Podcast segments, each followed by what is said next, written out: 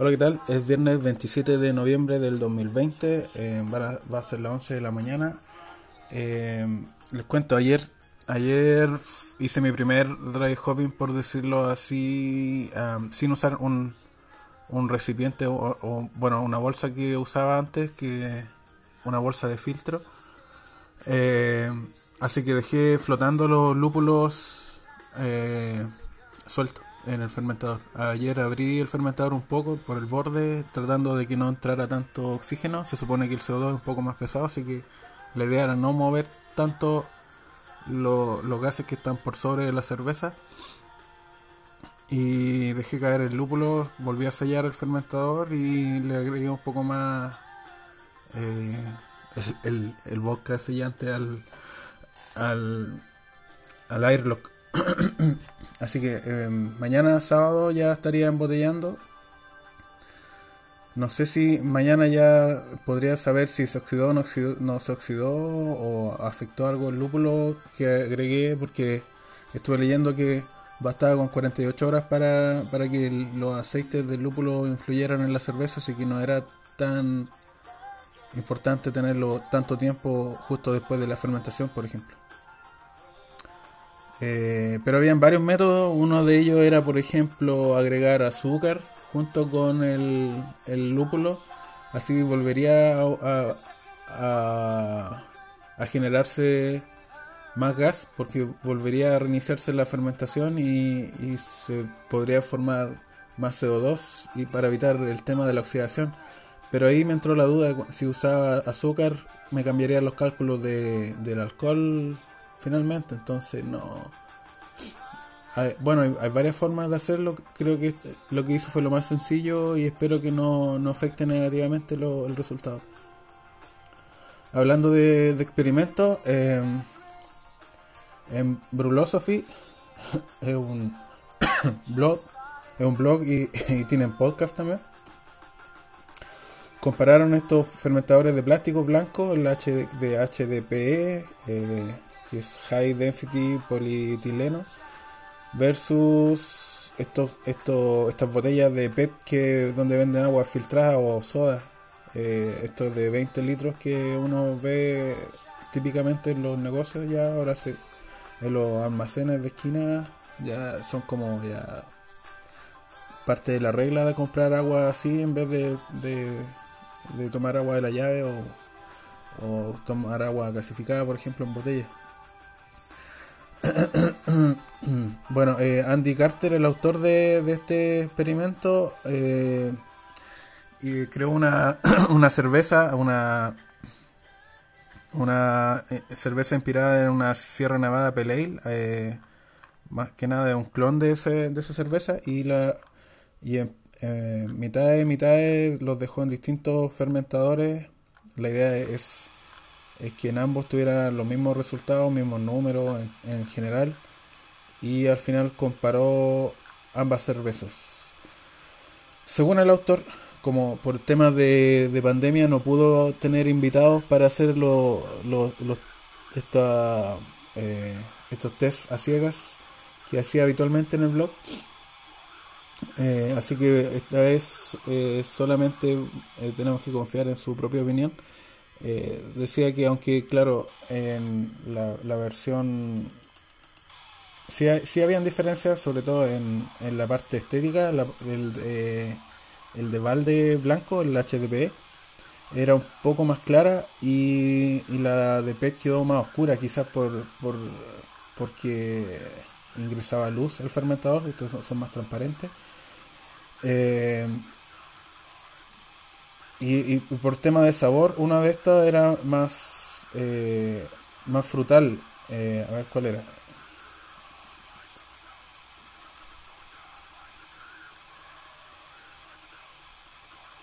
Sí, sí, la de fermentado blanco era más, más frutal. Eh, pero al momento después de embotellar y condicionar, que, o sea, la cerveza ya fría y, y con gas, ya las diferencias se hacían eh, se hacían más, eh, ya, ya dejaban de notarse, se hacía más leve, de hecho ya no se notaba la diferencia entre ambas. Y acá, claro, acá está la diferencia. La, que son antes de embotellar, eh, el fermentador blanco, el de HDPE, es más frutal el resultado. Y el de PET, que sería estos transparentes de, de agua filtrada o, soda, eh, es más cítrico el resultado. Bastante extraño. Y, y al final, después de embotellado, no, no había tanta diferencia, eran casi, no, no, no había nada que diferenciarlo. Lo que sí eh, según él, era más difícil mantener la limpieza de estos blancos, de los fermentadores blancos, la sanitización, la limpieza. Pero, y, ah, el tema de la oxidación, porque los de PET queda un, área más pequeña expuesta al GEA, a la cabeza, pero es porque eh, el fermentador es más, ese o sea, esa botella es más delgada y queda menos, menos área expuesta al al vacío, por decirlo así, que quedas entre la cerveza y la parte superior, la tapa. Eh, pero como los resultados en realidad no eran tan, eh, er, eran más que nada insignificantes, al final queda a gusto de, la, del usuario que fermentador prefiere. Yo prefiero estos de plástico blanco porque para mí es bastante fácil lavarlo porque es un balde y, en cambio el otro tiene una, una, apertura muy pequeña, no se me ocurre cómo lavarlo bien. Eh, y aparte de eso hay que usar sifones para extraer, en cambio en el balde ya viene con una llavecita, todo más cómodo. Así que por comodidad prefiero el blanco y si los resultados son insignificantes en cuanto a diferencias de sabor, voy a seguir usando ese. Eh, claro, obviamente si tuviera un fermentador de inoxidable sería pro, sería más bacán, sería todo mejor en cuanto a facilidad de uso también, de limpieza y todo lo demás, pero también es más caro, quizás necesita más espacio y los litros los litros mínimos deben partir a de ser de unos 50 litros a partir de ahí, no tengo espacio para un, tanto, tanto eh, para un recipiente tan grande. Y además, en la forma en que lo hago, de mover el fermentador de aquí para allá, de allá para acá, el momento de hacer o embotellar, porque eh, para los que no saben, yo tengo un departamento, así que no tengo un lugar destinado especialmente a la elaboración de cerveza, sino que uso la misma cocina del departamento. Así que por comodidad seguiré eh, haciendo cerveza casera no comercial.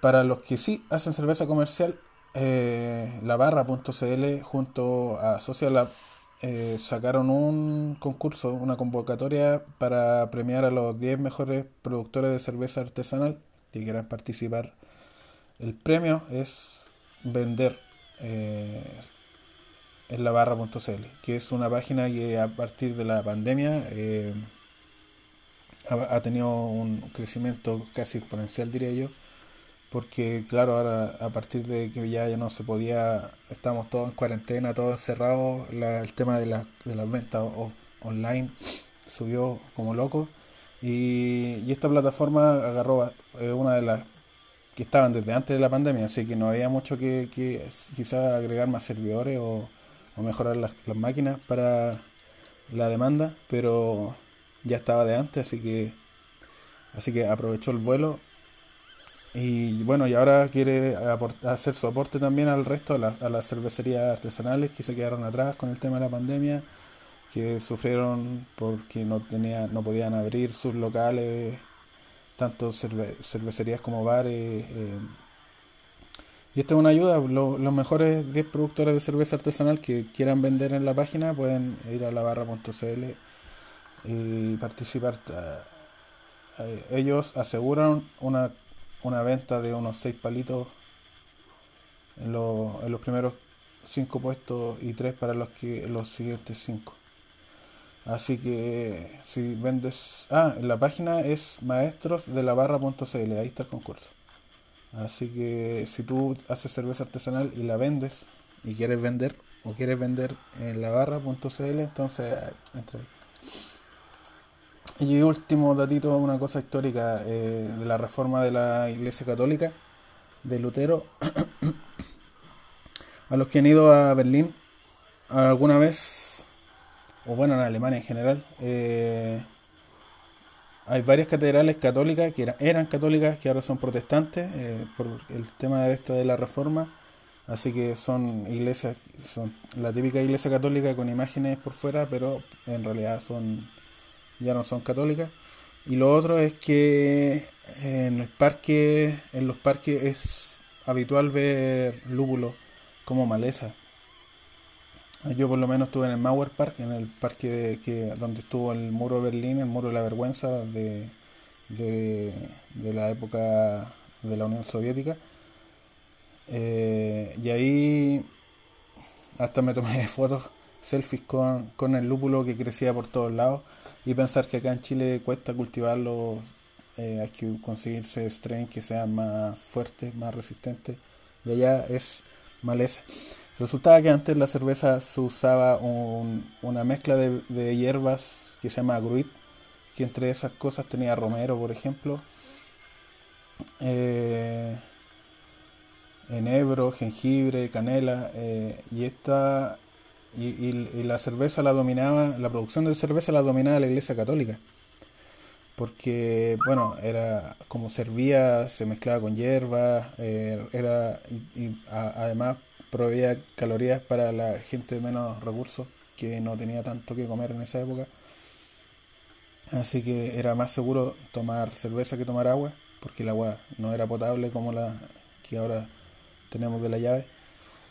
Entonces, eh, bueno, y la, iglesia dominaba la producción de cerveza y también eh, tenía el monopolio de este gruit, este, de, esta mezcla de hierbas y especias que además eh, eh, se pagaba impuestos por utilizar ese, esa mezcla de hierbas, así que no era tan fácil la producción de cerveza. Y cuando llegó Lutero con su reforma famosa, eh, eh, la gente se volcó a una alternativa que en este caso es el lúpulo, el que se sigue usando hasta ahora. Y aunque tuvo una resistencia inicial, la gente se acostumbra a sus cosas, los tienen dominio de alguna cosa, quieren eh, aferrarse a su reino, no quieren dejarlo ir. Y, pero una ley que sacó Bavaria en el 1516, eh, no sé si es la misma o está relacionada con la ley de pureza, eh, se, se, ponía al lúpulo como la hierba por excelencia para la elaboración de cerveza, así que esta reforma ayudó a, bastante a que la gente dejara de lado eh, el gruit, eh, dejara atrás eh, todo el, monopolio de la Iglesia Católica sobre la cerveza y además el lúpulo como ser una maleza no tenía impuestos, así que dejó el paso abierto para que la gente más común y corriente con menos recursos pudiera innovar hacia este tipo de, de cervezas que ya no usaba eh, Romero ni esas cosas. Así que ese fue un paso. una, además, además cuenta este artículo de The Beer Times que Lutero amaba la cerveza, tenía en su casa cerveza, vino y, le atribuía eh, ciertas eh, cualidades medicinales como laxante, por ejemplo, en, en días que estaba apretado. Eso sería todo por hoy.